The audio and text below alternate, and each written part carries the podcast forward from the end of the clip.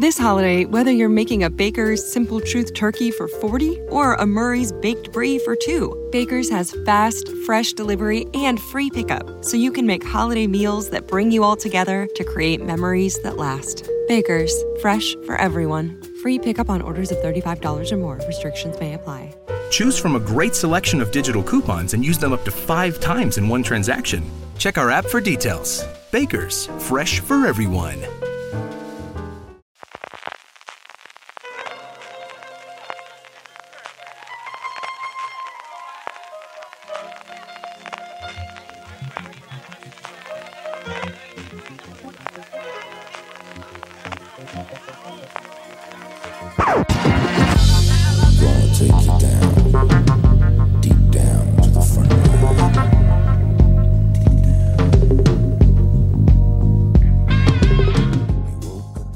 new Bienvenidos una semana más a Streaming, el programa de Fuera de Series, donde cada semana repasamos las novedades y estrenos más importantes de las diferentes plataformas de streaming y canales de pago. Don Francis Arrabal, ¿cómo estamos?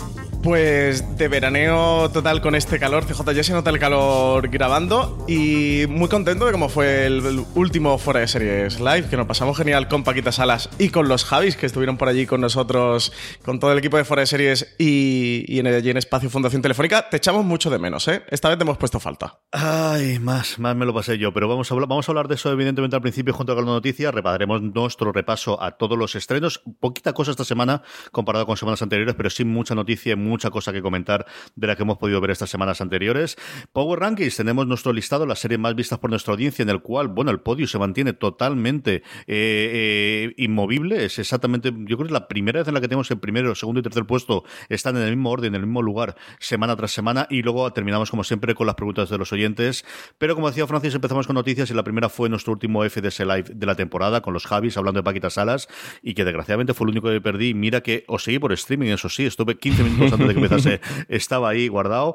Eh, cuéntame tú que estuviste allí, las sensaciones, cómo se lo pasó el público. Yo te puedo decir cómo fue en el streaming, que yo me divertí, me reí muchísimo, lo pasé muy, muy, muy bien. Pero cómo fue allí in situ en Fundación, en el espacio Fundación Telefónica de Madrid. El evento está feo que yo lo diga por, por ser parte inherente del mismo, pero fue espectacular, CJ. Estuvo genial, lo pasamos maravillosamente. Lo de los Javis es alucinante, ¿verdad? Que, bueno, estuvimos allí, estuvimos en el camerino, sala VIP que nos habilita, Fundación Telefónica para antes del, del evento cerca de una hora y media antes de que, de que empezara, eh, con maquilladora, con, con, una persona que vino para cambiarlos de ropa y todas estas cosas de, de, las estrellas, pero de verdad que no pueden ser más agradables, más buenas personas, más simpáticos, más naturales. Eh, de verdad que es increíble. ¿eh? No sé, deben de tener alguna panadería que hagan bollería con aceite de palma o que estén vendiendo pan integral o como pan integral algo que está hecho con harina refinada o algo así. Deben de tener alguna cosa mala por ahí oculta, CJ, porque de verdad no pueden ser más agradables, más simpáticos. Ellos eh, durante el evento estuvieron sensacionales, se vinieron hasta con sus padres, los padres de Javier Calo estaban allí entre el público, también súper agradables y el evento genial. Estuvieron hablando y contando mucho, mucho, mucho, mucho. Eh, fans de Paquita Salas que nos estáis escuchando, el lunes estará disponible todo el programa en vídeo en el canal de YouTube de Espacio Fundación Telefónica. Buscadlo a través del canal. Si no ponéis FDS Live Paquita Salas y os aparecerá en YouTube. Fue una horita y media de programa, porque verdad todo lo que cuentan es alucinante. El viernes también estará disponible en formato podcast en la cadena de podcast de Fuera de Series. Lo podréis encontrar si estáis suscritos a nuestro canal de podcast. Y bueno, contaron desde. Eh, cómo se ha desarrollado el personaje de Noemí Argüelles, eh, protagonizado por Yolanda Ramos, cuáles eran los castings anteriores, porque no, Yolanda Ramos no fue la primera actriz que iba a interpretar ese personaje, y cómo nació el personaje y cómo ha ido evolucionando, cuánto tiene de guion y cuánto de improvisación. Estuvieron hablando del, personaje de Belinda Washington también, de todo lo que ocurre con ella en la tercera temporada, de cómo lo gestionaron, de cómo han trabajado con ella para que estuviera en un punto eh, muy dramático, que no es el punto cómico de la serie, que es el natural para irse a los actores, sino que ella tenía que estar todo el rato desde el drama. Contaron sobre un piloto de una serie en el que estaban trabajando que decidieron perderlo para incorporarlo a la trama de la tercera temporada de Paquita Salas. Hablaron sobre una cuarta temporada que yo creo Mm, le estuvo ahí tirando entre Alberto, Álvaro y Marina, le estaban ahí tirando para sacarlo, pero creo que sí que podríamos dar por confirmada que habrá una cuarta temporada de Paquita Salas. Lo único es que va a tardar porque estuvieron hablando sobre sus próximos proyectos. El que tienen, que ya hablamos de él aquí en streaming, es Veneno, en A3 Media Studios, la serie sobre la Veneno que están preparando. Hablaron de que quieren hacer otra peli también después o entre medias de eso y que ya luego llegará la cuarta de temporada de Paquita Salas. Así que tienen una serie como la de La Veneno preparando, que además decían que iba a ser una serie de un nivel alto de producción, donde ellos por primera vez ya van a trabajar con un equipo de guionistas y eso, y están preparando otra peli. Así que desde luego habrá cuarta temporada de Paquita Salas, pero no será pronto. Yo estimo pues que a lo mejor alrededor de un par de años eh, tardará en llegar. Y muchísimas más cosas que, que contaron. CJ, muchas anécdotas, muchas curiosidades. Javi Calvo contó cómo, cuál es la receta secreta de su cocido heredado de su madre y hablamos de todo un poco. Y lo más importante, Alberto Rey, que estuvo sensacional, tengo que decírselo desde aquí, aparte que se lo dije en persona, eh, salió con, con kilt, con la falda escocesa, a presentar el evento. Eh, mira que cuando uno cree que un día no puede estar más guapo Alberto, va a irse con falda. Sí, estas, estas cosas de la que tienen. Eh, yo me lo divertí muchísimo y lo que cuenta Francis, ellos estuvieron arrolladores, de verdad que arrolladores y hablaron absolutamente de todo y, contaron absolutamente de todo. Y desde luego, por un lado, desde luego, si sois fan de los Javis y Paticas Salas, tenéis que oírlo sí o sí. Y si os interesa, bueno, lo que al final pretendíamos hacer con los fuera de series live desde el principio, ¿no? Que era dar voz a los creadores, dar esa parte de, de cómo se hacen las series y de que el creador vaya allí y en un lugar relajado en el que sabe que lo que queremos son somos normalmente fans de, de su trabajo y que queremos que nos cuente cuáles son las interioridades de cómo ha desarrollado esa, esa labor, nos la cuente con tranquilidad y contar además evidentemente con el elenco. Yo creo que lo hemos conseguido a lo largo de los seis episodios o de seis programas que hemos hecho en esta primera temporada, del cual yo personalmente me siento muy orgulloso y estoy contentísimo de cómo ha salido. Y como dijo eh, Alberto para despedir, en septiembre más. En septiembre volvemos, si no pasa nada, en Fundación Telefónica. Tendremos muchas novedades y muchos más programas en directo de lo que esperamos que sea un largo recorrido para fuera de series dentro de Espacio Fundación Telefónica con nuestros FDS Live. Con una serie muy potente de más, ¿eh? No podemos confirmarla, CJ. Pero si Paquita Salas y los Javis. Eh, bueno, no te quiero decir cómo estaba Fundación Telefónica. Ese auditorio lleno de gente como estaba es una preciosidad. Puse una foto en mi Instagram. Eh, tú la habrás, creo que tú la has visto, ¿no? Porque le diste a me gusta. Eh, qué bonito es ese auditorio lleno de gente como estaba con el evento de Paquita Sala y de los Javis. Y, con el escenario, pues con los Javis, que la verdad es que son muy, muy bellos los dos. Y con Marina, Alberto y, y Álvaro, qué bonito es ese auditorio con la luz que le ponen de verdad lleno de gente. El de septiembre va a ser espectacular. Eh, no lo pudimos confirmar en este evento porque nos faltaban unas cositas por cerrar. Eh, que la gente esté atenta a las redes sociales de Fuera de Series, que yo espero que no tardemos demasiado en anunciarlo. Y en las entradas para el próximo seguramente salgan la última semana de agosto. ¿Vale? Así que estad atentos, de verdad, a las redes Fuera de Series, porque la siguiente serie que va a venir va a ser un pelotazo, CJ. Seguimos con nuestra guerra del streaming, seguimos con la gran pelea que hay internacional y nos toca hablar de Warner Media y lo primero que nos toca es que a lo mejor ya dejamos de hablar de Warner Media porque esto no es oficial, pero sí empieza a haber rumores de cómo podrían llamar a su plataforma, en qué precio se podría mover, al menos en Estados Unidos, cuándo se podría lanzar y qué catálogo tendría, Francis. Es información de TV Line, es una información que de momento no está confirmada por la propia HBO o Warner o Warner Media eh, actualmente, pero sí que parece que van apuntando por dónde puede ir el destino de, este próximo servicio de streaming que está preparando Warner Media, que finalmente no se llamaría Warner Media, que no tirarían por el nombre de Warner, sino por el nombre de HBO. Sería HBO Max, el nombre por el que apuntan, eh, eso, recordar que de momento no es oficial, pero parece ser que es el principal candidato eh, internamente o con el nombre con el que están trabajando para lanzar este servicio de streaming que se lanzaría a lo largo de 2020.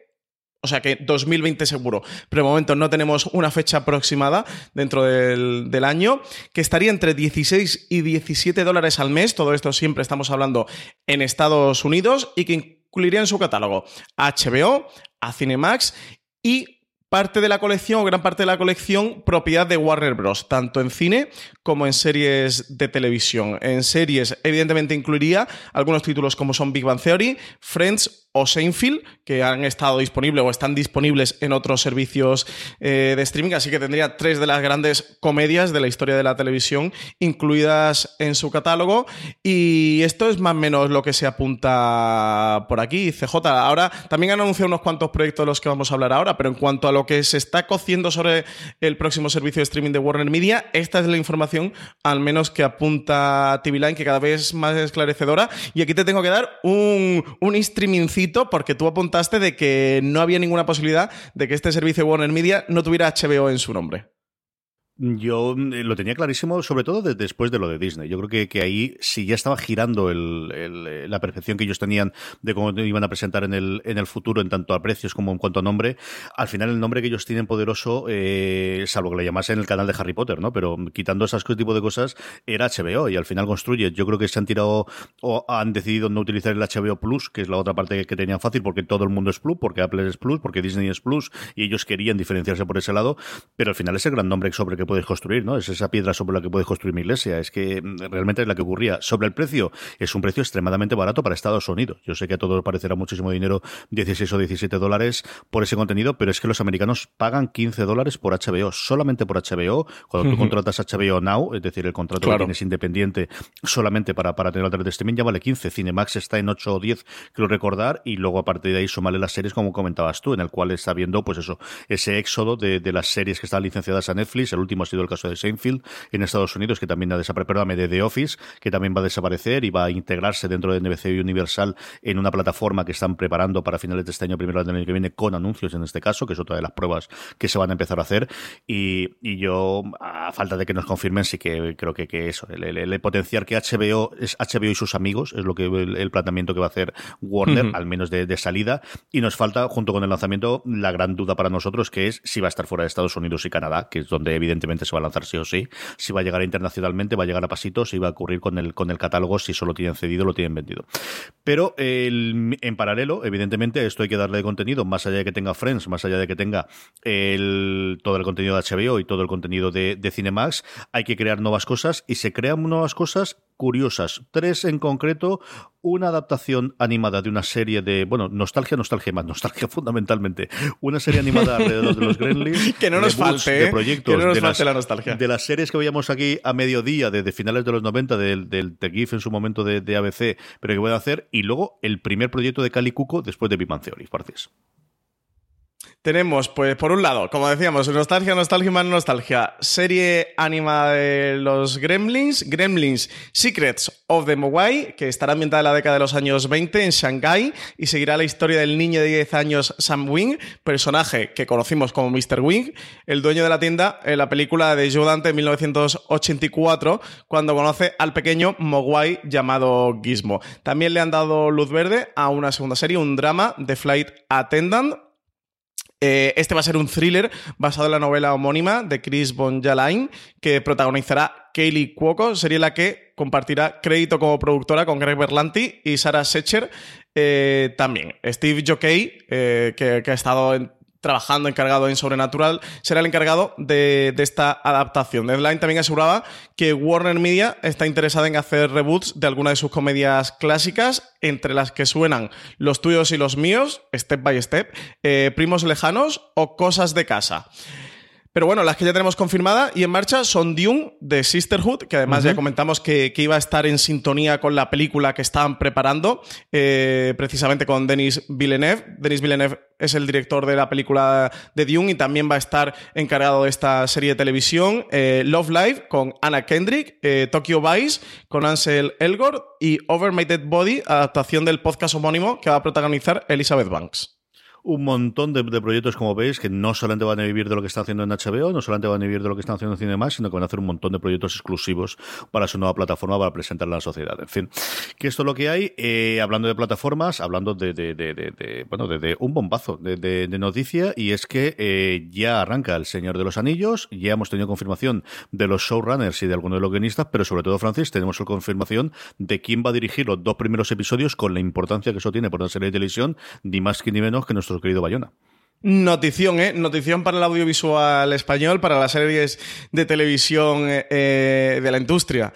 En España es que eso, el, el gran proyecto recordemos que hay de las series de televisión actualmente el gran, gran, gran, gran, gran, gran, gran proyecto por peso, por relevancia, por, eh, por dinero eh, que, que, está arrastrando el proyecto y por lo que promete, sin duda es la serie que está preparando Amazon Prime Video del Señor de los Anillos, de la que sabemos muy poquito en el que la información eh, va a cuenta gotas. La, la, gran información en su momento fue que Amazon Prime Video se había puesto o había llegado a un acuerdo con los herederos de J.R.R. Tolkien para, mm, para tener los derechos para hacer no una serie de televisión, sino un universo de, series para poder adaptar eh, y coger el material original de las obras y a partir de ahí ir desarrollando diferentes series de televisión. Por ahora, una es la que está en producción. Lo que sí se ha contado era que, y además en todo momento quisieron dejar claro que no iba a ser una continuación de las películas, ni que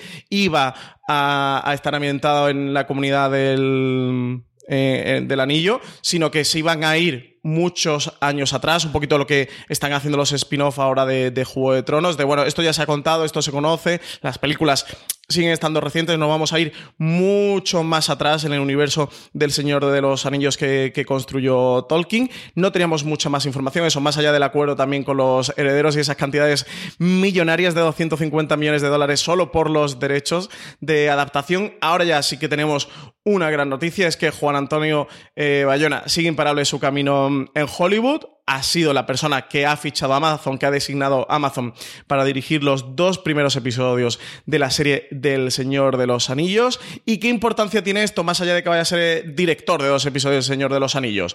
Pues que normalmente quien dirige el piloto, quien dirige el primer episodio de una serie de televisión es quien marca el estilo de dirección de la serie. Es decir, no es eh, un director cualquiera, un director que dirija un episodio más o el sexto episodio de la primera temporada, sino que dirigir el primer primero, en este caso los dos primeros, es porque Bayona va a ser el encargado de establecer el estilo de dirección de la serie del Señor de los Anillos, pues con toda la importancia, evidentemente, eso que conlleva siendo el proyecto más importante que hay actualmente en, una serie de televisión. Además, también va a ser productor ejecutivo de la misma, junto a Belén Atienza, que es colaborador habitual de Bayona, quien ha producido la mayoría de sus películas, como Jurassic World, El Reino Caído, o Mm, lo diré, o el lo imposible, madre mía, qué, trabajito me ha costado. También eh, ha producido otras películas españolas como Tres bodas de más o Toro, la película de, acción de Quique Maillo. Así que ya tenemos dos españoles dentro del proyecto del Señor de los Anillos. Eso, Bayona va a tener esa labor tan, tan, tan importante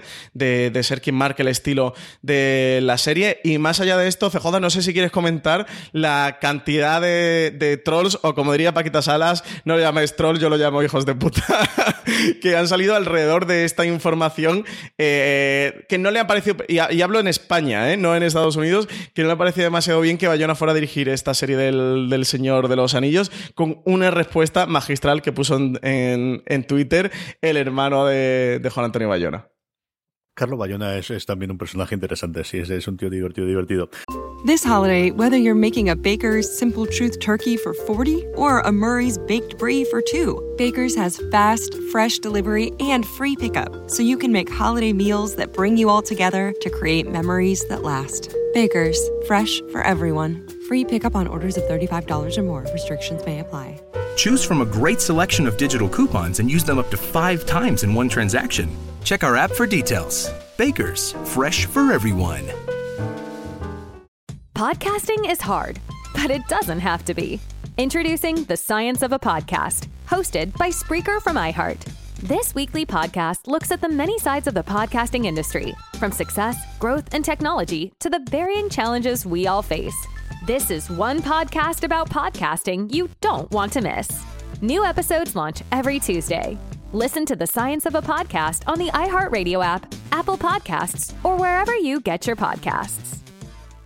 Pues lo que siempre ocurre en estas cosas y más. Es decir, yo creo que no habría ningún otro director al que no hubiese ocurrido eso. Que además es en España y en Bayona y entonces no ocurre, pues igual que hubiese sido cualquier otro. Esto es, lo que eres y sabes que vas a tener gente a favor y gente en contra y al final es gratis poner un tweet y arreglar. Tampoco le daría mucho, muchas más vueltas. Yo creo que es una grandísima noticia de, ver el peso que está cogiendo el audiovisual del español y, bueno, pues un Bayona que ya ha trabajado eh, masivamente en Hollywood y que es alguien, pues que yo creo que, especialmente cuando lo dieron el eh, Parque Jurásico y, y es alguien que demuestra que una gran producción, que es lo que al final va a necesitar también, aparte de la parte artística, el, la serie del Señor de los Anillos, al menos la primera serie, que es como yo creo que habría que llamarla, del mundo del Señor de los Anillos que tenga Amazon, necesitaba alguien en que pudiesen eh, tener esas garantías o pudiesen fiarse de esa forma, y yo creo que es significativo que fuese a Bayona que se le hayan dado a Frances. Sí, sí, desde luego. Bueno, recordemos que, él ya hizo esta misma labor en Penny Dreadful, dirigió los dos primeros episodios y eso fue quien marcó un poco el canon estilístico de, de la serie. Yo creo que Bayona es una persona muy de industria, que es lo que necesitaría una serie del Señor de los Anillos, eso que sea capaz de un gran director de cine y muy técnico, que sea capaz de, marcar las directrices para todo lo que va a venir después, de como tú bien dices, de la primera serie del Señor de los Anillos, no la serie, sino la primera serie, eh, y a ver qué tal. De verdad, a mí me parece una auténtica notición. Eh, Estamos a mitad de año, queda mucho año, pero para mí, a día de hoy, creo que sería la gran noticia del audiovisual español. Eso, pues que un director español sea el encargado de llevar esta labor, de que se confíe en él. De verdad que me parece una auténtica notición y veremos si, si más participación a raíz de Bayona, de, tanto del equipo técnico como del casting. Eh, tenemos más miembros españoles, pues que de repente pues, haya un director de, de foto o alguien más allá de en producción aparte de, Belén Atiencia o de, casting, pues, o tengamos algún actor español por la serie del, Señor de los Anillos. Entiendo que a Bayona tiene que estar recibiendo numerosas llamadas, emails estos días. Y a ver si se trae el rodaje para acá, ¿eh? Yo no descartaría en absoluto Esa es otra. rodarse en Andalucía, depende, claro, no sabemos exactamente lo que hay, o Canarias, o Navarra, eh, si ya lo hemos visto en el Señor en, Juego de Tronos, Juego de Tronos, claro. absolutamente nada que, que por las dos cortas, ¿no? Por conocerlo, por las sensaciones fiscales y porque al final hemos demostrado que en nuestro país se pueden rodar grandísimas superproducciones como Juego de Tronos que se para acá el rodaje del, del Serie de los Anillos. Si a Francis le gusta Bayona, mm, pues poco más o menos lo mismo, un poquito más incluso le gusta Nicolas Wedding Renf y por fin ha podido ver el primer episodio de Too Old to Die Young, eh, esta cosa rarísima que ha hecho para Amazon. Francis, ¿qué te ha parecido? Este es demasiado viejo para morir joven. De hecho, creo que en, que en la plataforma de Amazon sí que lo han. Está, está traducido. Han usado el World to Die Young en todos lados, pero en la plataforma sí que lo han puesto. Eh, a ver, eh, ya hablamos de ella, no sé, fue la semana pasada o la semana anterior, de, de esta serie que tiene 10 episodios, de una duración un tanto no sé si llamarle exagerada, es una buena forma de llamarlo. Los episodios están todos en torno a la hora y media, quitando el último, que por ser el último dura media horita, porque ya sabe que los nueve, anteriores te ha sobrecargado, entonces decide terminar la serie con, con media hora. Eh, a ver, Nicolas Winding es uno de los cineastas para mí al menos, eh, más importantes que hay actualmente en el cine. Eso, con un estilo visual muy potente, quizás el que tenga un estilo visual más marcado y más claro.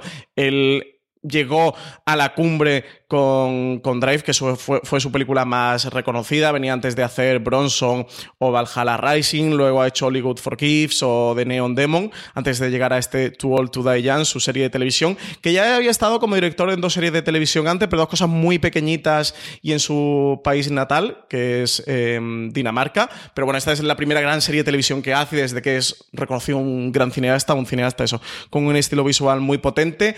Eh, aquí tiene como guionista y está como co-creador Ed Brubaker, famosísimo guionista de cómic. En el mundo del cómic es muy, muy, muy, muy conocido. Ha llegado hasta escribir Batman y luego ha hecho muchos cómics de manera independiente. Tiene la banda sonora de nuevo a Cliff Martínez, como es un habitual de Nicolas Winding Refn, con quien ha estado trabajando desde que, desde que empezó con el Drive. El protagonista es Miles Teller, el, actor de, de Plus. Aquí volvemos a una serie criminal, como estamos acostumbrados dentro del cine de Nicolas Winding Refn, quien lo conoce, con bandas. Aquí tenemos además de todo, tenemos yacuzas, tenemos cártel mexicano, tenemos mafia rusa, tenemos pandilleros, bueno, pues eso, muy enmarcado el tipo de historias que cuenta Nicolás Winding Refn. Eh, ¿Qué me ha parecido? Pues creo que si eres muy fan de Nicolás Winding te gusta mucho su estética y su estilo cinematográfico, la serie te va a gustar contando que es durita de ver, o sea, es eh, si en una película de Nicolas Winding que ya dura una hora y media, sus películas son lentitas, pero es una hora y media y una sola película, y bueno, pues a quien más no le entusiasme lo puede aguantar con cierta eh, paciencia, en una serie de televisión que van a ser 10 episodios, 9 de, de ellos entre hora y cuarto y hora y media, mm, creo que va a ser una serie muy difícil y que se le va a atragantar mucho. Quien sea fan del cineasta, pues café para cafeteros y eso, este es Luongo Ristretto, ¿eh? este es el doble concentrado de, de Nicolas Winding Refn Espresso. Eh, a mí me ha gustado mucho el primer episodio, pero entiendo que esto es una serie para muy poquita gente, eh, que aquí Amazon con esta apuesta, bueno, de hecho, no sé si te has fijado, CJ, pero si te metes en el, bueno, este ha sido como el gran estreno de producción original de Amazon en lo, después de Gutomes y en bastante tiempo, y si te metes al menos en su plataforma en España, a mí me llama la atención que el banner que tienen de cabecera, que además no es en modo rol, sino que es fijo, es Señoras de Lampa, ¿eh? Y, y tú, el de Jan, no te creas que tampoco está muy fácil de, encontrar por ahí. De hecho, yo no sé si tuve que recurrir al buscador porque no me aparecía ni entre los, los destacados que sí que además ya sí que tienen en, el rol a lo largo de, de la home. Entonces, una apuesta me parece muy extraña para Amazon. Entiendo que tener un nombre como Nicolas Winrev, eh, asociado a un, cine independiente de un muy alto perfil, pues es atractivo para una plataforma para Amazon. Desde luego, no es para nada un producto comercial. Y eso, creo que es una serie para muy poquito público, que la mayoría que esté escuchando streaming no le va a gustar, porque no le tiene por qué gustar este o el estilo cinematográfico de Nicolas Winrev. Quien ya haya visto alguna de sus películas y le gusten, creo que la serie la van a disfrutar. Más allá de Drive, ¿eh? que a mí sí que All to the Young quizás quitando Hollywood Forgives es donde más Drive eh, veo de todo lo que ha hecho el cineasta, pero Drive aparte que era una película mucho mejor que es esta serie de televisión, que la serie está bien, pero tampoco me parece eh, de muy alta mm, calidad. Creo que tiene eh, las virtudes de Nicolas Winding pero también tiene aparejado mucho de los defectos que, suele arrastrar el cineasta, que en Drive eran menos y por eso es su gran película, pero en The Neon Demon o en Hollywood Forgives eh, son más, pues eso. Mm, no sé a ti qué te ha parecido, que, creo, yo creo que tú sí que ves a Nicolas Winding con mucha más distancia que yo. A mí hay gente que la ha visto, que mm, bueno, que ha visto alguna de sus películas, pero piensa más, y me ha dicho, mira, Francis, eh, puedes llamarlo como quieras, pero esto es un torro insoportable, y yo les entiendo. A mí me ha parecido un torro. Yo creo que te, da lo que, lo que te promete y lo que vas a tener. Yo creo que es una serie tremendamente lenta, de al menos del, lo, lo, que he visto yo, que es la mitad del primer episodio. Son episodios tremendamente eh, largos, lo cual hace que por mi situación personal y familiar es muy complicado que yo pueda ver todo el primer un episodio del tirón y por eso me he quedado en medio. Yo creo que la estética es inconfundible. Y si no inconfundible, sí que es muy especial y muy particular. Y a mí esas cosas me gustan. Me gusta cuando la gente hace cosas estéticas. Yo soy un apasionado de, de de Legión, por ejemplo, quizás es lo que más se puede parecer estéticamente lo que yo he visto recientemente. Y esa parte me ha gustado y tengo ganas de ver qué ocurre con el, con el resto de la trama. Yo tengo un grandísimo recuerdo de Drive, yo me lo pasé muy, muy bien viendo esa película. Creo que al final la parte de estética y violencia, si no tienes algo más, yo creo que puede cansar especialmente, como decías tú, en una serie que no es solamente una película de hora y media, sino que vas a tener, pues eso, seis episodios quitando el último en el, el que vas a tenerte una duración habitual que contarías una película. Eso yo que sé, me ocurrió el otro día con John Wick que vi la tercera película y sabiendo lo que te vas a hacer y sabiendo que estéticamente es espectacular, pero hay un momento en el cual si no tienes nada más, pues, pues hasta incluso la, la violencia muy bien grabada a mí me resulta aburrida. Yo me lo pasé bien con el medio episodio y tengo muchas ganas de encontrar el momento, pero sé que es una serie pues, que no puedo tener las grillas alrededor, que me apetece ver la pantalla grande porque yo creo que vale la pena disfrutarla más allá de verla en el iPad y esa combinación de las dos cosas hace que sea tremendamente complicado que mi situación particular y ahora más en verano con las crías fuera de cole pueda verla. Pero bueno, yo prometo que sí que, que tengo ganas de verla y coincido contigo en que yo creo que se está haciendo muy poquita campaña en Amazon a nivel de publicidad, pero eso es otro debate largo que tenemos acerca de quién decide cuáles son las series de las que tiene Amazon que se van a publicitar, cuáles se van a dejar de publicitar y, qué es lo que hacen con ellas, porque a veces de repente ves inundadas las ciudades de mupis de una serie que dices, pues sí, pero yo tampoco sé exactamente qué calidad puede tener esto de aquí y, otras como esta, que yo creo que podría tener su público, al menos moverte, de la que yo no he oído absolutamente nada y he visto absolutamente nada. es que encima, eh, la serie que están ahora, bueno, en, la home, como digo, el banner es el de Señoras de Lampa, pero la serie que están promocionando en anuncios de eh, televisión y luego en las vallas estas que ponen en las estaciones de tren, que el otro día como fui a Madrid para, mm, para, para, el evento del Fuera de Series Live de Paquita Salas, me encontré un Mupi con, con esta serie de Amazon Prime Video. Pero es que el día anterior había visto una, eh, un anuncio de Amazon anunciando la plataforma con una serie. ¿Sabes qué serie era? Asústame. Agárrate. New Amsterdam, el procedimental médico, que sí que ha sido un cierto, ha tenido cierto éxito en, en, abierto en Estados Unidos, pero que el mes que tú estrenas eh, la serie Nicolas Winding Renf, que también lo que le habrá costado solo pagar al señor Nicolas Winding Renf eh, estrenas tu Volto de en que estés promocionando New Amsterdam, desde luego llama la atención. FJ en cuanto a estrategia de Amazon Prime Video. Yo en eso estoy con ellos, ¿eh? porque después del exitazo de The Good Doctor y, New Amsterdam no es lo mismo, pero tiene un tocado. Hostia, pues no te gastes la pasta en tu Volto de ya. Si no esa, esa, es la gran duda. O sea, el, ¿quién, decidió firmar esta parte? Eh, la, que más me extraña a mí es quién decidió hacer esto. Sí, me parece muy bien que promocione New Amsterdam, pero cuando no has pagado tu, no que eso, que no es una compra, es una producción original de Amazon. Alguien tuvo que ser allí, que, que, era muy fan de él, y dijo, vente para acá, y el otro dijo, yo no fui, lo prometo, ¿eh? yo lo hago, pues ya está. pues eso, España, que complicadita, complicadita de, de, seguir. A mí me está pasando como a ti, ¿eh? que, que encontrar el momento para verla, y mira que soy mega fan, eh, y es una barra que se está encontrando mucha gente para verla. Pero bueno, vamos con HBO España, que si no sabes que yo no salgo de hablar de Nicolás Wedding Rev y de Tool to the Young. HBO España estrena segunda temporada de Snowfall el 11 de julio. Vuelve esta serie centrada en el mundo del narcotráfico en Los Ángeles. Eh, la sinopsis reza que la cocaína y el crack se están extendiendo como las llamas por todo su central, Los Ángeles, mientras continúa su camino de destrucción y cambia la cultura para siempre. La policía se está dando cuenta de esta creciente epidemia y el sargento André Wright se ha fijado en el incipiente Kimping y en el vecino Franklin Saint y su gente. Mientras la policía local lucha para contener la marea, eh, Teddy McDonald y la CIA están trabajando arduamente para asegurarse de que el flujo de la cocaína hacia Los Ángeles no se detenga. A medida que las apuestas y las pérdidas continúan aumentando, dice que eh, van a comenzar a aprender a comprender la fuerza destructiva que han puesto en marcha, obligados a reevaluar sus propias motivaciones y el coste de seguir adelante.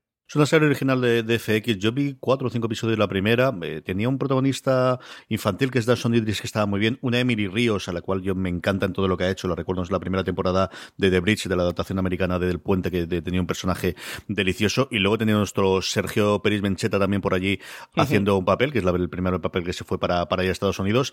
Es una serie que yo creo que tiene el inconveniente de cuando se estrenó y que hemos visto ya muchas historias de drogas, que tuvo narcos delante y que le robó muchísimo del, de la posibilidad que tenía de funcionar, pero que si os gusta ese tipo de historias, de verdad que está muy bien hecha. A mí me gustó mucho. Algún personaje demasiado histórico para mi gusto, ese Kimby que contabas tú en la primera temporada, pero de verdad que estaba muy, muy, muy, muy bien. Y yo creo que es una de estas que, que tienen mala suerte cuando se estrenan, tienen mala suerte la forma que se estrena. Tampoco en Estados Unidos en FX ha funcionado especialmente bien por lo que yo he, conocido. Y una segunda temporada que llega porque al final, bueno, pues casi todo FX a día de hoy lo, lo renueva, pero que de verdad que es una serie que ha pasado bastante desapercibida para, para lo bien que estaba. De verdad que estaba muy, muy, muy, muy bien hecha. Por lo demás, hacemos un poquito de repaso de lo que eh, de los últimos estrenos de HBO y los que hemos podido ver alguna cosita de ellas. El primero, Jet, que a ti especialmente no te gustó, Francis. No, a mí, bueno, ya lo comenté hace un par de semanitas en stream, que no, no me entusiasmó demasiado, pero tú sí que has podido ver el primero. Cuéntanos qué te ha parecido, que, prometimos que le íbamos a comentar juntos, que tú sí que le tenías muchas ganas a esta serie protagonizada por Carla Gubino. A mí me gustó muchísimo. A mí me parece una serie divertidísima de ver y es mm, nuevamente lo que te promete. Tienes una Carla Gugino que hace de ladrona a la cual le obligan a volver a robar cuando ella no quería y la vuelven a meter dentro. Ella está sencillamente espectacular y yo creo que visualmente, tanto la parte de Estados Unidos como especialmente la parte en la que se van en Cuba, que no sé si se habrán rodado allí o no, al menos lo disimulan muy muy bien y, y los giros que tienen y el tipo de personajes con ese eh, eh Giancarlo que, que hace tiempo que no lo veíamos. Charlie Baudelaire de Giancarlo Esposito. está muy bien, muy bien a mí me gusta muchísimo. es, un tono, es un tono muy noir, es un tono muy de, de Elmo eh, Leonard, es un tono, pues si visteis Justified o si visteis... Eh, hubo un personaje, aquí en España yo creo que no se llegó ni siquiera a ver en su momento, que era Karen Sisko, que era un personaje femenino que hacía Elmo Leonard, del que se hizo una adaptación en, en series cuando se cancelaban las series rápidamente, y esa se canceló, la protagonista era la propia Carla Gugino, duró ocho o nueve episodios y era, era una investigadora eh, aguerrida, con los diálogos típicos, pues eso, que podéis haber visto en Justified alguna de las adaptaciones o las novelas del Mon Leonard, quizás este personaje que hace aquí es lo más parecido a ese reencuentro. Es un papel pues creado para ella, por su, por su marido, que al final es el showrunner y el, guionista de la serie. Ella, como os digo, está espectacular. El elenco alrededor es muy curioso. Está Elena Naya haciendo de una compañera de piso en el primer episodio. No sabemos exactamente qué pinta ahí o qué es o qué deja de ser y poco a poco a lo largo de la serie empieza a desarrollarlo. Yo soy muy fan de género y entonces eh, es una cosa que a mí me ha gustado mucho, mucho. Yo he disfrutado muchísimo con el primer episodio, ¿verdad? ¿Y no te parece una serie de los 80, de verdad? Mm, no, de verdad que no. Me parece por el. Eh, no en cuanto a producción. No, sé, cuando me dijiste lo de los 80, yo digo, bueno, estará más rodada, o será muy sucia, o será muy fea, o el tipo de guion que tenga. Pero no me dio esa sensación. Me dio una sensación de, ser un noir, sí, que podría estar escrito en los 80, pero yo creo que a nivel de producción estaba muy bien, Francis, no lo sé. No lo sé. A mí sí, sí me dio. Por el tipo. Por no por el tipo de historia, eh, sino por cómo estaba contada los roles de los personajes. En cierto punto me parecieron como un poco mm, sobreactuados los personajes un poquito histriónicos también. No lo sé, eh, le daré la oportunidad al segundo episodio, a ver si, si de repente me pillo a mí ese día así un poco trastornado porque, porque es que este tipo de historias me, me gusta mucho, si, si la cogí con ganas. A mí también me apetecía, además, Cinemax venía de, de su estreno anterior, que, que, fue esta serie sobre la guerra Stone, eh, ¿cómo se llamaba? Warrior. ¿Te acuerdas? Warrior, exactamente. Eh, que, que, una serie que, que, de un tratamiento que ya había estado haciendo en su momento Bruce Lee y me ha gustado mucho, de verdad me parece una serie muy chula, eh, una serie de mm, plenamente de acción, de historias de, de bandas chinas en el San Francisco de finales del, del siglo XIX, eh, principios del XX. No, bueno, es más principios del XX que finales del siglo XIX. Uh -huh. de verdad, me pareció una serie que estaba muy bien producida y bien interpretada, que contaba una historia eh, interesante, pero con mucha dosis de acción, como es típica dentro del, canal de Cinemax, que es este canal que recordemos que, está asociado a HBO, donde sí que eh, hacen producciones pues con más contenido de violencia, de sexo, etcétera, etcétera. Y me pareció muy guay. Cogí con ganas Jet a ver qué tal y a ver qué, cómo, cómo evolucionaba la estela de Cinemax. Y eso me dejó un poquito frío el primero. Sobre todo eso me, pareció como una serie muy antigua, como una serie que ya estaba muy vista y un poquito manida. Pero le voy a dar la oportunidad al segundo episodio a ver qué tal, que ya está disponible HBO. Creo que va por el tercero, ¿no? Aproximadamente. Tercero o el cuarto, yo creo, cuando los oigan nuestra, nuestra audiencia, no recuerdo ahora de, de cabeza será el tercero o el cuarto. El que sí que está disponible para cuando la gente oiga es ya el primer episodio de El Pionero, la primera producción propia que se va a estrenar en HBO España y que vamos a tener al ritmo eh, semanal de, de, un episodio de la semana y tú ya has podido ver el primer episodio, Francis. Qué maravilla, El Pionero. Mi, mi nueva obsesión seriófila CJ es serie de no ficción de HBO España. La primera eh, producción original o serie, en este caso no ficción, eh, que, que, lleva a cabo HBO España. El primer estreno que tenemos con el sello ya de HBO España. Solo cuatro episodios que se van a estrenar semana a semana. Va a durar un mes la emisión de esta serie que narra la vida de Woodhouse Nissan offers a variety of SUVs and crossovers to fit your lifestyle. Whether you're looking for an SUV with high towing capability or a crossover with all wheel drive, you can expect a variety of safety features, plenty of seating, ample cargo space, and innovative design to tackle virtually any adventure. Explore the Nissan lineup of SUVs and crossovers featuring Rogue, Rogue Sport, Kicks, Murano, Pathfinder, and Armada. Visit one of our two Nissan locations or shop online at woodhouse.com. This holiday, whether you're making a Baker's Simple Truth turkey for 40 or a Murray's Baked Brie for two, Baker's has fast, fresh delivery and free pickup, so you can make holiday meals that bring you all together to create memories that last. Baker's, fresh for everyone. Free pickup on orders of $35 or more. Restrictions may apply. Choose from a great selection of digital coupons and use them up to five times in one transaction. Check our app for details. Baker's, fresh for everyone. De Jesús Gil. Eh, esta tengo muchas ganas de comentarla contigo, CJ, así que no sé si esperarme a la semana que viene y hablamos de ella, porque esta me apetece mogollón, porque creo que te va a encantar. Eh, yo por hacerlo muy escueto, recomendarla a todo el mundo. De verdad, eh, si tenéis HBO España y si no, contratadlo para ver El Pionero. Eh, acercaros a ver este primer episodio que lo tenéis disponible desde ayer domingo, que, estrenó el primero. Es eh, una serie de no ficción, bueno, documental, que ahora, bueno, que en este estilo sí es más no ficción. Esto es un debate interno en el, en el cine documental muy extenso, pero bueno, llamémosle serie no ficción, respetemos lo que ellos, la, la nomenclatura que han utilizado para definir El Pionero. Es apasionante. Arranca con todo lo sucedido en Los Ángeles de, San Rafael y durante el primer episodio trata un poquito la llegada al Atlético Madrid y a la alcaldía de Marbella. El nivel de producción, dirección y guion es apasionante y, sobre todo el nivel, el alcance que, han llegado a tener, el acceso a testimonios. En los 10 primeros minutos tienes a los mm, hermanos de Jesús Gil, a los hijos eh, de Jesús Gil, pero es que hablan en un momento de Pablo Futre y sale Pablo Futre, pero es que hablan en un momento de José María García, pero un momentito, para una cosa, para una cuestión muy concreta. Y te ponen a José María eh, García en pantalla entrevistándolo, hacen las preguntas que tienen que hacer, yendo eh, a, la herida directamente, metiendo el dedo en la llaga. De verdad, me parece un, una serie de no ficción que tiene muchísimo valor como serie de no ficción. A ver qué tal. Me han dicho que el segundo episodio es mm, la hostia. Me han dicho, si has visto el primero y te ha gustado, espérate al segundo porque te vas a enterar. El tercero y el cuarto lo están, están todavía terminando lo de cerrar, ¿eh? lo están montando, lo están cerrando para llegar al, al estreno. Por el segundo sí que ya ha habido gente que, que lo ha podido ver internamente en HBO y me han dicho, "Mm, espérate que te vas a enterar con, con el pionero. Recordemos que, que está detrás la productora Justin Webster, Justin Webster Productions, que es quien hizo Muerte en León con Justin Webster, eh, Webster, que era el director de Muerte en León, y que aquí tenemos a Enric Bach, que, bueno, que ha, estado con él, con, junto a Justin Webster, trabajando en Muerte en León y, en la productora, y él se ha encargado de dirigir este proyecto, que decía que lleva más de ocho años trabajando en él. De verdad, acercaros, porque sí que creo que, que esta es de las que merece la pena, ¿eh? y es apasionante, sobre todo al final. Eh, creo que lo que construye aquí Enric Bach es, en cierta medida, una revisita a nuestra historia eh, reciente para hablar también un poquito de, de lo que está ocurriendo en el presente. Yo le tengo muchísimas ganas y desde luego no hay ninguna posibilidad de que la semana que viene no haya visto ya al menos el primer episodio o el segundo, dependiendo de cuándo grabemos. La otra cosa que, que ha terminado de ver Francis, que es el, bueno, la que apuntaba a ser la gran miniserie de la que íbamos a hablar este final de primavera a principio de verano, pero luego llegó el huracán Chernobyl, se lo llevó todo por delante, es Years and Years, que ya ha terminado sus seis episodios, Francis. Sí, eh, bueno, yo me quedo con Chernobyl y con Fossi Verdo por encima de Years and Years si tuviéramos que hacer un top, pero miniserie imprescindible eh, de lo que llevamos de 2019. CJ, con esta te, esta te la tienes que, que ver porque has visto el primer episodio, ¿verdad?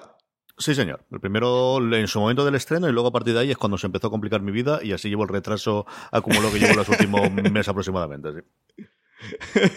bueno, está eh, creada y guionizada por Russell T. Davis, que es uno de los grandes eh, de la televisión británica de los últimos años, que, que llegó a la fama eh, por Cucumber y Banana fundamentalmente, y Tofu, eh, y por Doctor Who, porque estuvo durante un tiempo encargado de Doctor Who, pero bueno, que luego ha sido el responsable del guion de una de nuestras miniseries favoritas de la redacción de Fuera de Series, que fue Avery English Scandal. Ahora ha llegado con este Years and Years, la gran serie de, lo de BBC de lo que llevamos de 2019. Son solo seis episodios, lo tenéis disponible en HBO España y yo, CJ, diría que es un imprescindible de la televisión de este año. Eh, es mm, ya, se ha comentado mucho y está muy manido, pero para quien no lo ha escuchado creo que es bastante esclarecedor.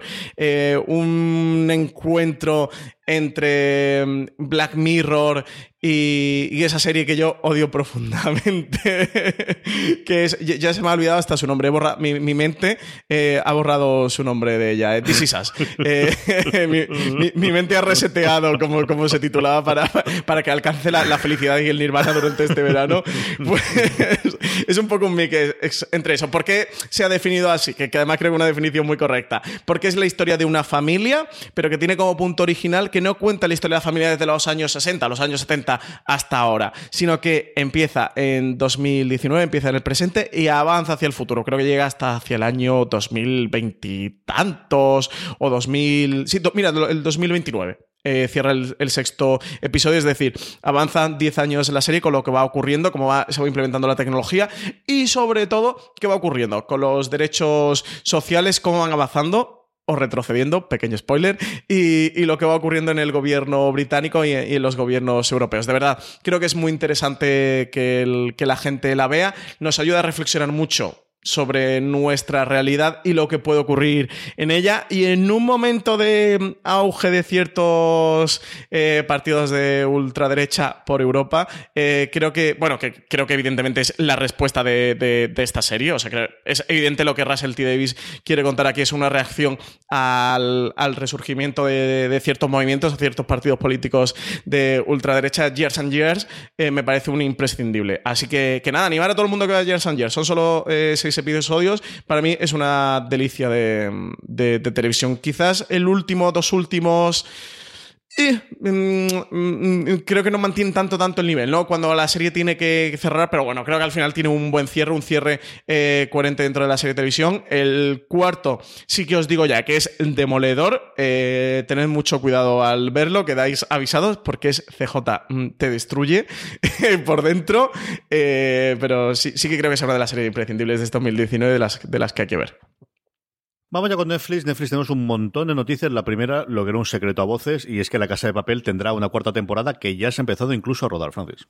Ya se ha empezado incluso a rodar. La serie, bueno, todavía recordemos que tiene eh, pendiente el estreno de su tercera temporada, o parte 3, como le han llamado dentro de Netflix, que es inminente, 19 de julio. Va a llegar la, la serie yo ya he podido ver algo, pero todavía no me dejan hablarla. En el streaming de la semana que viene eh, hablamos un poquito de esta tercera parte de, la casa de papel. Bueno, pues ya eh, la cuarta temporada ya ha sido confirmada por Netflix, que ya han empezado las grabaciones una información que relativamente no era nueva, porque una de las incorporaciones que tiene la tercera parte, el Buenos Aires, interpretado por el actor Rodrigo de, la Serna, perdón, Buenos Aires no, Palermo, Buenos Aires es otro personaje, Palermo, sí. Buenos Aires es otro, otro de los personajes que hay. Eh, eh, Palermo ya había comentado en un medio argentino, no, que era cine argentino, que había fichado por dos temporadas para la serie, por lo cual, si él se incorpora a la tercera y yo he fichado para dos temporadas, pues ya estaba dando por confirmado muy complicado. En este caso no era muy complicado. se ve que aquí Rodrigo de la Serna, el pobre, eh, no, sumó, no sumó muy bien. Así que, que, bueno, que ya sabemos eso ya, pero bueno, tenemos confirmación oficial por parte de Netflix. Ya se ha empezado eh, a rodar. Eh, algo que es muy común dentro de la estrategia de Netflix, que, que estén dando a las series que vayan eh, dándole de dos temporadas en dos temporadas porque están mm. aprovechando para grabarlas juntas, algo que también ha hecho Movistar Plus en los últimos tiempos, lo hizo con El Embarcadero, lo ha hecho con Justo antes de Cristo y me suena que con otra serie más eh, lo había hecho también de grabar directamente dos temporadas. No recuerdo ahora, pero con el marcador con justo antes de Cristo sí que lo ha llegado a hacer. Debe directamente producir dos temporadas, estrenar una y luego guardarse la otra para más adelante. Eso es una estrategia que Netflix sí que ha estado implementando en alguna de sus series. Así que nada, buenas noticias para todos los fanses de La Casa de Papel. Y hablando de fans y hablando de buenas noticias, en fin, a ver cómo sale esto. Tenemos los dedos cruzados desde el principio. Yo creo que, en fin. Cuéntalo tú, Francis. Parece que Sandman, después de casi 30 años dando vuelta a la posibilidad de una adaptación, podría ser una serie en Netflix. A mí, esta, yo para mí la podría definir como el proyecto de serie que más me pone, barra más miedo me da de la historia de, las series de televisión. Eh, Sandman, nada más y nada menos. Para los que han leído el cómic eh, lo conocen. Eh, obra de, Neil Gaiman, obra cumbre de Neil Gaiman, uno de los cómics más relevantes de la historia del cómic. Bueno, pues va a dar el salto a serie de televisión, lo va a hacer dentro de Netflix, un proyecto de Netflix. Recordemos que desde que Netflix perdió su acuerdo de colaboración con Marvel, este famoso Marflix que dio luz a Daredevil, a Jessica Jones, a Iron Fist o a Luke Cage y luego que todo confluyó en los defensores, en esa serie de, de Defenders eh, hizo primero un acuerdo con la empresa Millar World. Bueno, hizo un acuerdo, no, directamente compró Millar World a Mar Millar, el sello de cómic de Mar Millar, con el que ya sabemos que está preparando varios proyectos como American Jesus o Jupiter's Legacy, que recientemente ha estrenado The Umbrella Academy, basado en uno de los cómics de, Dark Horse, eh, guionizado por Gerard Way y, dibujado por Gabriel Ba. Y ahora, pues ha ido a por otro de los nombres, que además está convirtiendo CJ en uno de los nombres relevantes. ¿Quién no le iba a decir? la industria de la televisión como es Neil Gaiman, que tiene American Gods, adaptado en Stars, y en el que él ha estado como showrunner en la segunda temporada, que tiene Good Omens en una coproducción entre Amazon y BBC, en el que también Neil Gaiman ha estado como showrunner. Aquí eso, por ahora eh, llega The Sandman, eh, que es un cómic que se publicó en la línea de Vértigo de DC Comics y se está considerado como una de las mejores obras del cómics y de, y de Neil Gaiman. La historia sigue a Morfeo, que es una representación antropomórfica de los sueños y es uno de los siete eternos y a ver qué tal un proyecto muy difícil de adaptar que ha dado varias vueltas sobre todo por el cine que los primeros intentos empezaron en la década de, los 90 y que a ver cómo llega esto CJ pero desde luego estamos viviendo un año de difícil adaptaciones o adaptaciones que todos creíamos que era imposible y que, que están cuajando como es Watchmen que llegará en otoño a HBO España. Es una producción original de HBO con Damon Lindelof como showrunner. Y ahora también tenemos el cómic de Sandman Es uno de los cuatro o cinco, bueno, pues eh, piezas angulares sobre las que se hace el cómic moderno, el, el, cómic que te demuestra que podías hacer más allá que contar historias de superhéroes muy bien contadas, pero que tenías una, una parte más allá de, del entretenimiento básico y del número a número. Es eh, alguno de sus arcos es de lo mejor que yo he leído en su puño de la vida, aunque yo creo que es, es tan magnificada. También es mucho más complicado comparado, por ejemplo, con Watchmen que hablabas tú, que al final son menos números. Aquí al final Sandman se fue a los sesenta y tantos, ochenta creo recordar, y tiene arcos sí, mejores, son arcos peores. Diez tomos, ¿no? ¿Ocho, diez tomos? Sí, son un tomo prácticamente por cada arco y luego sufren de determinados momentos, sobre todo por el dibujo, que al final, bueno, pues no tienes un Dave Gibbons como ocurre en, en, Watchmen, que te lo dibujó todo y que mejor o peor te gustará más o menos, pero da un entorno. A, yo recuerdo algunos de Watchmen, de, de, Sandman, del penúltimo arco, de cuando lo vi en su momento, y dije, es que está mal dibujado. Eso es una cosa que me ocurre. Dejando aparte las, las portadas, que las portadas siempre las hizo McKinnon y es una verdadera eh, Sí, maravilla en son todos, en todos espectaculares. los casos. Es, es brutal. Pero con muchísimas ganas. Neil Gaiman, como decías tú, que se ha reinventado en, en su, en su última eh, eh, madurez en, en un creador audiovisual y él mismo lo decía con varias entrevistas. Le hizo una Marga Risa hace demasiado tiempo y contaba de cómo, bueno, pues de alguna forma eh, había ido aprendiendo y en, en Good Omens había querido ser el showrunner porque es de lo que había aprendido, sobre todo en la primera temporada, que es cuando él estuvo más implicado mm, previamente en, en, la adaptación de su novela. A ver qué ocurre con The Sandman. Yo le tengo muchísimas ganas, como yo creo que todos los fans del, del cómic le tenemos en su momento y como decías tú, muchísimo miedo y muchísimo respeto, pero bueno, que al final la gana nos pueden. Yo creo que es Sí, sí, en sí. el mundo en que estamos de adaptaciones y de adaptaciones intentamos tener un nombre, es uno de los grandes nombres que todavía quedan y creo que sí, que en el 2019 o en el 2020-21, que es cuando esto se podría estrenar, existen ya los medios y lo hemos visto a día de hoy para poder hacer pues eso, una historia que es una historia muy personal y muy de personajes por momentos, pero una historia tremendamente cósmica y que requiere unos efectos especiales para trasladarte lo que de alguna forma tienes en el propio cómic en, en, en Sandman a ver qué es lo que ocurre con ella. A mí me extraña un montón, o lo que me parece también muy curiosísimo es que sea una serie al final de Warner, porque al final es, como decías tú, de la línea vértigo dentro de DC y por lo tanto viene dentro del conglomerado de Warner y que se la vaya a vender a Netflix, ¿no? Al final, bueno, pues ver que como por mucho que tenga su nuevo Warner Media o eh, HBO Max, como comentábamos previamente, el estudio de Warner como tal sigue trabajando para terceros y en este caso para Netflix. Y, y bueno, pues creo que es uno de los grandes estrenos, desde luego, cuando se produzca, a ver qué es lo que ocurre con ella.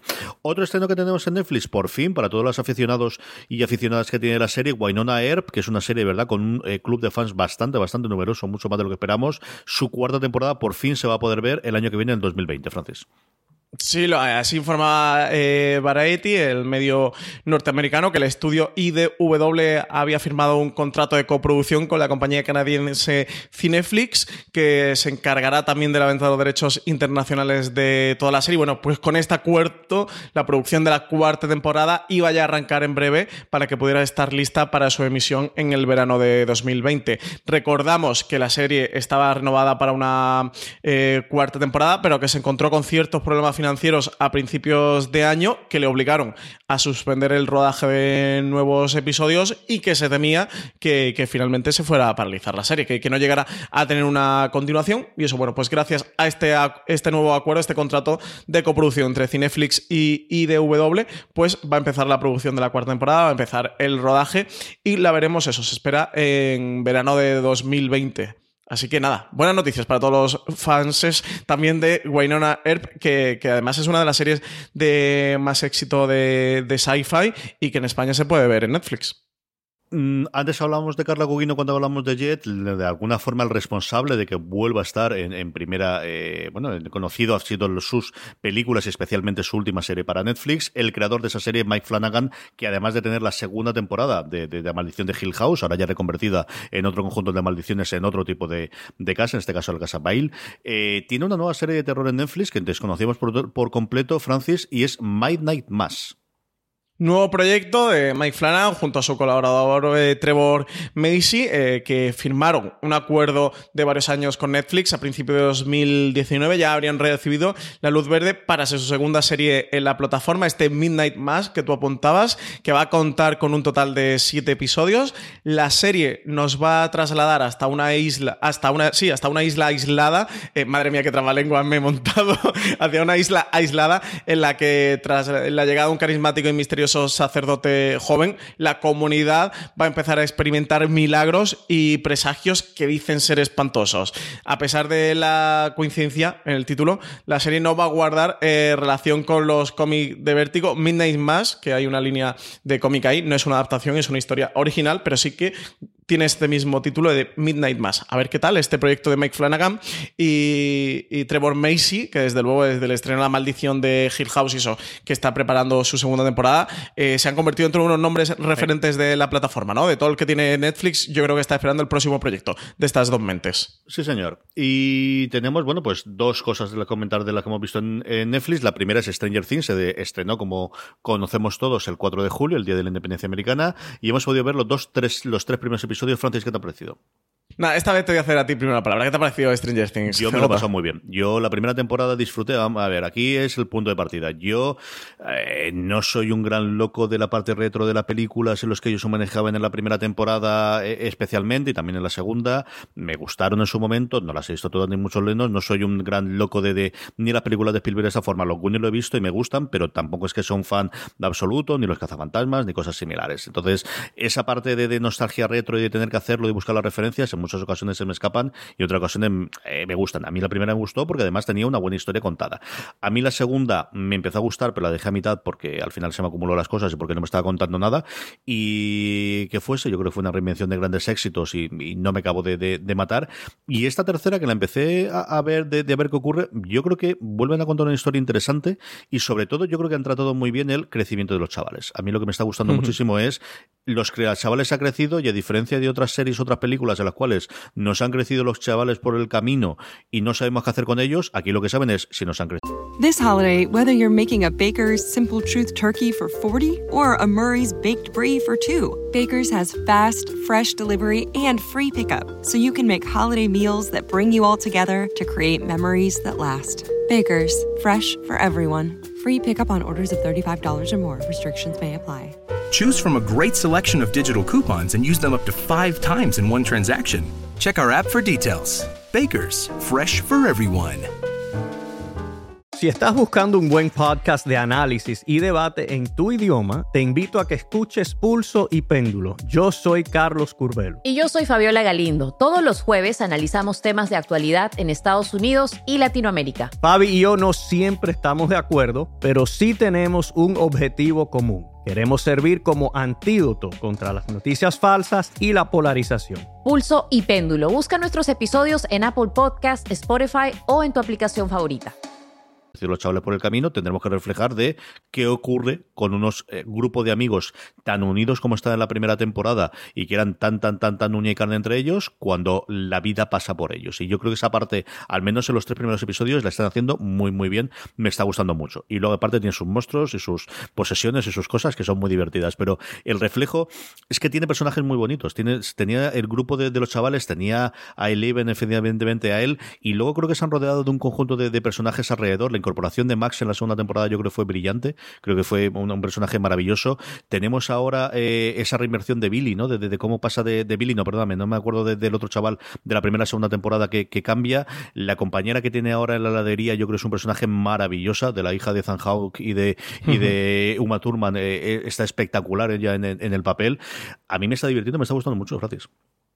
Pues eh, coincido plenamente contigo, estoy muy de acuerdo con todo lo que tú has dicho. Yo mm, ya sabéis que soy público cautivo de Stranger Things. A mí toda esta eh, mitología, iconicidad de los años 80 y de la cultura pop de los 80 me gusta muchísimo y disfruto mucho. Eh, me gustan mucho todos los referentes eh, que utilizan. Me gustan muchísimo ese tipo de películas que sirven de, de base para desarrollar Stranger Things y esas novelas y esos cómics y ese tipo de historias que trasladan.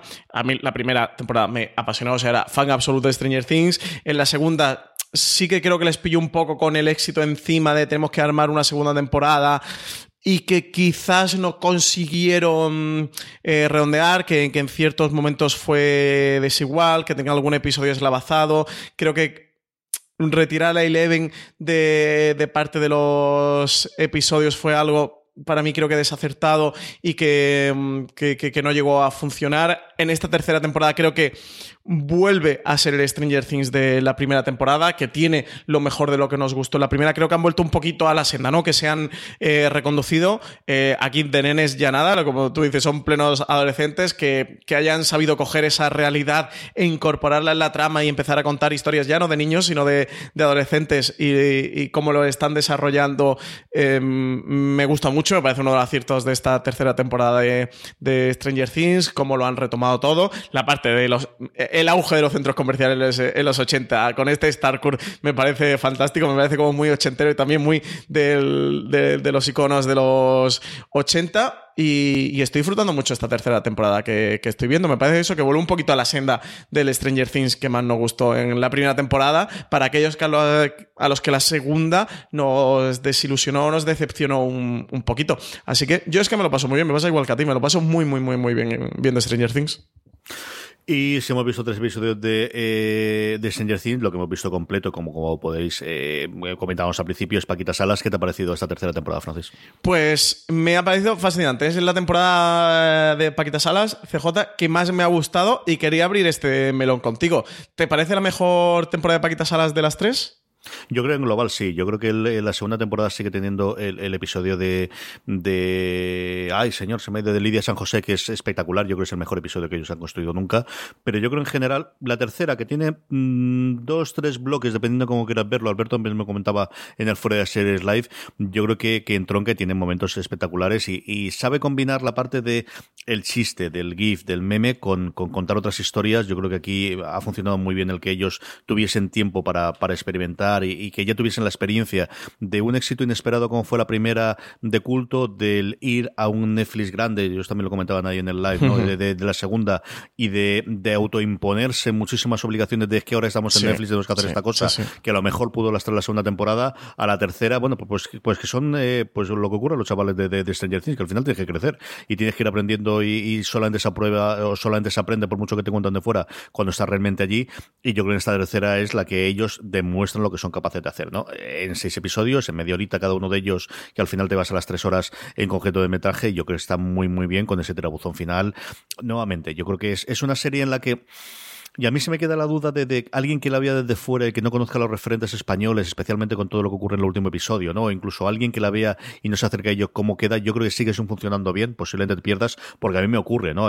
Aquí os recomiendo encarecidamente el artículo que ha hecho Álvaro Nieva en Fuera de Series contando... Qué maravilla de artículo, ¿eh, Álvaro? Es, es, brutal, es brutal, es sencillamente brutal. Qué trabajazo eh, se ha pegado ahí Álvaro. Y toda la gente que sale, que yo tengo cierto conocimiento, pero ni de lejos el que tiene, el que tiene Álvaro, ¿no? Por ejemplo, la comida de representantes, el que la mesa de representantes, si tú no sabes que son todos, quitando el Lidia y, y, y el, el, que le está comparando el, presidente y el que hace una forma de secretario, todo lo demás son representantes de verdad en, del cine y del, de las iglesias españolas, ¿no? Pues ese tipo de cosas, si no estás muy metido en el mundo, yo creo que posiblemente lo pierdas. Pero por lo demás, yo he disfrutado muchísimo, muchísimo con la serie. Yo creo que es, de verdad que está en un momento de dulce y que, y que le, le queda, sí, yo coincido contigo que con esa salvedad, que yo creo que sigue siendo el, el episodio de Lidia en San José de la segunda temporada lo mejor que ellos han hecho en, en, el mundo y en el universo de Paquita Salas, creo que es la mejor temporada de las tres. ¿eh? Sí, el episodio de Lidia San José es una maravilla, pero aquí Cadillac Solitario, el primer episodio de la tercera temporada, también es una locura de, de episodio. ¿eh? Lo, lo, trabajado, lo mm. pensado, lo reelaborado que está Cadillac Solitario, a mí me encanta. ¿eh? Quizás junto al de Lidia San José sea mi episodio favorito de, de todo Paquita Salas. A mí es que eh, cuando lo contaron los Javis en el live, dije, digo, bueno, ya me han chafado lo que yo opinaba de la serie y son los creadores, tienen mucha más voz de, de autoridad que yo sobre, sobre el tema. Pero era, pensaba justo viendo la tercera temporada lo que ellos comentaron en el live, que al final la primera temporada fue una, una una serie que, que, nació en Fluxer, muy pequeñita, dentro de una tanda de, recordemos, de varios proyectos más que se estrenaron en paralelo en ese eh, momento, que la vimos y nos sorprendió mucho, pero que para, para muchos pues esto de, de los Javis de, en ese momento no era, era desde luego un, un descubrimiento, así que conoc los conocíamos como actores. Javier Calvo era Fer de física o química, era muy reconocido, pero sí también era un, un, reconocido actor del cine de las series eh, españolas, pero de luego como creadores, pues tenían en ese momento ya la llamada en marcha, pero la llamada era una cosa todavía pequeñita, de la que ya se empezaba a hablar, pero todavía Madrid, pequeñita y muy local, sí, muy, muy malasañero. Sí, sí, sí, sí, totalmente. Y, pero no había mucho más. eh, y que desde luego nos sorprendió y era un proyecto muy pequeñito, es una serie de Fluxer con muy poco proyecto, de hecho era una web serie de, de Fluxer, un presupuesto eh, muy bajito que nos sorprendió por, por, fresco, por el potencial que mostraban sus creadores, ¿no? De, ostras, lo, lo, que puede hacer esta gente. Que la segunda temporada de repente se ven en Netflix, yo creo que a ellos sí que en cierta medida les sobrepasó y es lógico y, es humano. Y, y, a mí la segunda temporada de Paquita Salas me gusta un pelín menos y del Bola que menos me gusta de las tres, teniendo episodios gloriosos y riéndote mucho. En esta tercera temporada sí ves ya más la, madurez de, los creadores, ¿no? De, estar eh, asentados, de conocer su serie, de, de dominarla y tener la confianza para, para, tomar ciertas decisiones y arriesgarse como lo hacen en Paquetas Salas en esta tercera temporada. Y sobre todo lo que más me gusta de la tercera temporada es que creo que es en la que mejor saben combinar los momentos o las situaciones cómicas eh, de chistes y de frases, momentos GIF, con las situaciones dramáticas y con contarnos muchas cosas muy duras que cuentan en la tercera temporada de Paquita Salas. El último episodio con todo lo de Anna Allen, creo que eso es muy difícil de, hacer y muy difícil de contar y creo que lo consiguen de manera eh, soberbia. El cuarto episodio, el de Viral, con toda la crítica a mm. Twitter y a las redes sociales. Y recordemos que los habían estado muy expuestos, ya no solo por la llamada por Paquita Salas, sino porque fueron coach de Operación Triunfo, que es donde más haters le han salido, que hasta Ambrosi se, cerró Twitter, se dejó Instagram, directamente decidió cerrarse su Twitter y es que me, me entra un mogollón de ganas de comentar frases de la tercera temporada de Paquita Sala, pero por si alguien no la ha visto, que también digo, si alguien no la ha visto a Sala de Altura, que se estrenó hace dos semanas, eh, mucho nos dolerán los spoilers, pero bueno, no voy a decir ninguna frase que, se me van las ganas comentando el episodio de Viral. Pero creo que tiene muchas críticas internas y a lo que pasa en la industria de televisión. En el episodio de Edwin eh, tratan parte de lo que pasó con Breaks F, con, con, la polémica que hubo de que un chico interpretara a una, a una mujer. Eh, luego todo esto también lo, lo retoman con, otra de las tramas. Entonces me parece que la, trama donde más claros tiene eh, discursos que los Javis quieren, quieren, o reflexiones que ellos tienen internamente, cosas que ellos quieren expresar al mundo y, todo esto lo combinan con, una gracia eh, y una comicidad tremenda. Así que para mí, mm, joya absoluta la tercera temporada de Paquita Salas. A mí me ha encantado, ¿eh? Mm, tendremos review de él para finales de mes, primeros de, mes de agosto, que podéis escuchar con, tranquilidad todo lo que opinamos. Eh, cerramos con canales de pago y es que la segunda temporada de Rogue llega el 9 de julio a Extreme, Francis. Llega el martes 9 de julio a las 10 de la noche en el canal de televisión Extreme, ya sabéis, disponible en Vodafone TV, Grupo Escualtel y, y en las cableras locales. Estrena la segunda temporada de Rogue, un drama policíaco protagonizado por Grace, eh, Sandy Newton, el personaje de que seguro que la reconoces al menos por la serie Westworld, que interpreta a un agente de policía de San José que se infiltra en una organización criminal encabezada por Jimmy Laszlo y su familia de mafiosos. Cuando se entera de que su hijo de 7 años ha sido acribillado a balazos, empezará a investigar por su cuenta hasta descubrir la verdad, aunque su puesto en el cuerpo peligre y su vida quede destrozada, no parará hasta descubrir qué hay detrás del imperio de Laszlo.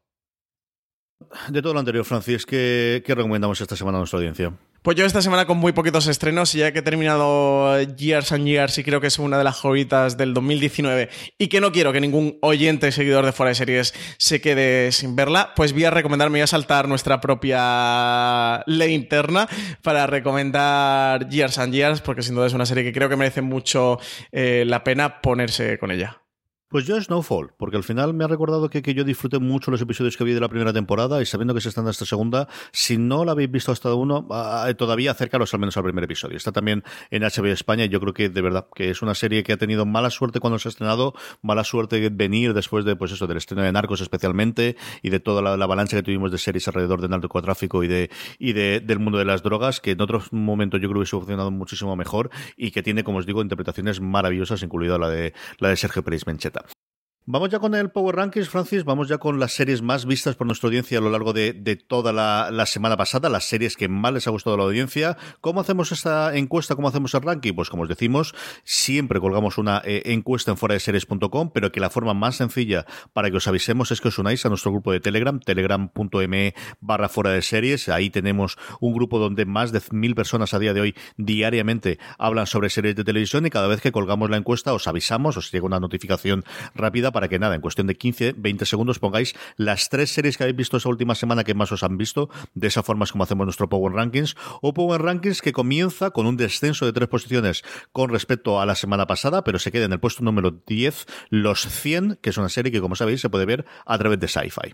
Y novena posición para Paquita Salas, que entra eh, de nuevo en nuestro Power Ranking con el estreno de su tercera temporada en Netflix. Parecía que iba a salir del Power Rankings después de que toda España la haya visto, pero no. Chernobyl sube dos puestos con respecto a la semana pasada y se mantiene en el 8, una serie que, como todos sabéis, se puede ver en HBO España. Y séptima posición para otra serie que está disponible en HBO España, aunque esta es original de FX, sube dos posiciones, y es Posse, la serie creada por Ryan Murphy, sobre la escena del ballroom. Eh, entrada, la nueva entrada más fuerte que tenemos durante toda la semana, Line of Duty, culto última temporada, se estrena en Movistar Plus. Quinta temporada ya de Line of Duty, ¿eh? de la serie de la BBC. Madre mía, quinta temporada de Line of Duty. Eh, quinta posición para el Castle Caser, el True Crime de Netflix, que revive el mítico caso que conmocionó a España y que queda una posición con respecto a la semana pasada. Y la subida más fuerte, dejando aparte esa entrada de Line of Duty en el puesto número 6, la subida más fuerte de una serie que ya estaba en el Power Rankings es para Dark, cuya segunda temporada ya por fin, después de tantísimo tiempo, se puede ver en Netflix. Y tercera posición para Big Little Lies, segunda temporada, que está disponible también en HBO España, que va por la, la mitad de la emisión de su segunda temporada y que se mantiene en la tercera posición con respecto a la semana pasada. Lo mismo hace Giants and Giants y, bueno, pues también en HBO España que copa totalmente el podio que tenemos, Francis. Pues sí, porque la primera posición es para el cuento de la criada, que también mantiene su posición con respecto a la semana pasada, una tercera temporada del cuento de la criada, CJ, que no estamos comentando, que eh, creo particularmente, no sé tú qué opinas, que ha bajado mucho el nivel con respecto a la segunda, y no te cuento ya con respecto a la primera, y que está recibiendo muchas críticas. ¿eh? Vamos a ver si esto llega a cuarta temporada o que va a decidir hacer... Eh, Hulu, que es el canal original del cuento la criada, pero uff, eh, le están dando, ¿eh? Y es que ha bajado mucho, mucho el nivel. Ya lo ocurrió con la segunda temporada y al final, bueno, pues es lo que tienen las, las estrellas brillantes cuando tienes un exitazo brutal en la primera y al final tenías la, la, la, base de la, de la novela de Atwood, que es cierto que cambiaron algunas cosas en la primera temporada importantes en, en torno a la, a la, trama, pero que tenías esa, esa cosa en la que basarte y luego, pues en los otros dos no, y, y, tenías que construir un universo alrededor y, y estas son las cosas que ocurren. En fin, eh, con esto iríamos con las preguntas de los oyentes, pero siendo la hora que es, yo creo que podemos contestar una o guardárnoslas. Francis, yo creo que podemos comentar que vamos a hacer un especial contestando todas las preguntas de los oyentes para el día 15, ¿verdad? Sí, eh, tendremos gran angular especial pregunta de los oyentes para aprovechar que cerramos eh, temporada. Eh, sí que continuaremos con streaming todo verano, ¿no? Haremos edición especial no CJ del streaming del verano que, que va a abrir Mar Anthony por toda gloria. El, ya la última, bueno, última semana de julio, primera de agosto ya haremos el streaming de verano y sí que el resto de, de programas pararemos durante agosto. Así que para despedir es un poquito la temporada de, de podcast y, empezar a hacer pistoletazo del, del, verano, pues haremos este gran angular especial de los oyentes. Eh, mandarnos por redes sociales principalmente Twitter, almohadilla FDS Podcast, nos mandáis vuestra pregunta que, que queráis trasladarnos a CJ y a mí, eh, aceptamos preguntas personales, profesionales, de fuera de series, de por qué Amar Anthony es el cantante favorito de CJ Navas, todas las preguntas que, que, queráis nos las podéis mandar por ahí por Twitter, que eh, las recogeremos y las contestaremos en el gran angular de ese que vamos a dedicar especial para preguntar a los oyentes. También estamos lanzando algún un tuit, así que, que otro, eh, haciendo llamamiento a esas eh, preguntas para, para, que entren en el gran angular de preguntas de los oyentes, así que respondiendo a ese tuit también podéis, pero eso si no, pues directamente el modilla FDS Podcast y nos lanzáis la pregunta que queráis, eso, aprovechar o no, CJ, que se aprovechen y que no hagan todo uh -huh. el tipo de preguntas que, que, quieran. Yo ya me empecé a arrepentir, ¿eh? porque ya llega alguna personal que otra sobre mi propia persona y mis estados sentimentales. Esas cosas pasan. Esas cosas pasan. Tú abres la mano, pues la gente te coge el brazo, ya sabes lo que ocurre. Esto es lo que hay. Ya me empecé a arrepentir. Y todavía queda una semanita, o sea que. mucho más contenido en fuera de series.com, incluido todo lo que hemos hablado en el programa de hoy. Tenéis su entrada. Mucho más contenido en nuestro canal de podcast. Durante toda esta semana lo hemos dedicado sobre todo a la serie de True Crime y a series perturbadoras. Vais a tener el review del caso Alcácer. Vamos a tener un gran angular sobre el True Crime Made in Spain que podréis disfrutar mañana. Muchísimo, muchísimo, muchísimo más cosas de las que hablar durante esta semana. Pues nada, eh, don Francis Arrabal, hasta la semana que viene. Pues hasta la semana que viene, CJ. Y a todos vosotros, querida audiencia, gracias por escucharnos una semana más. Gracias por estar ahí. Recordad, tened muchísimo cuidado ahí fuera.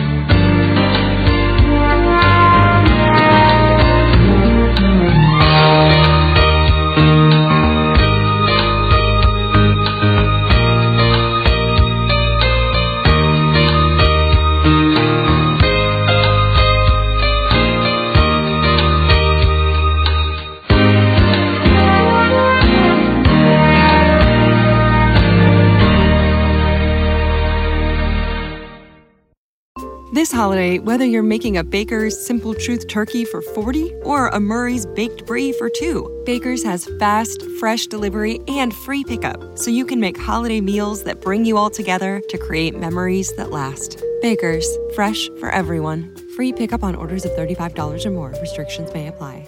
Choose from a great selection of digital coupons and use them up to five times in one transaction. Check our app for details. Bakers, fresh for everyone.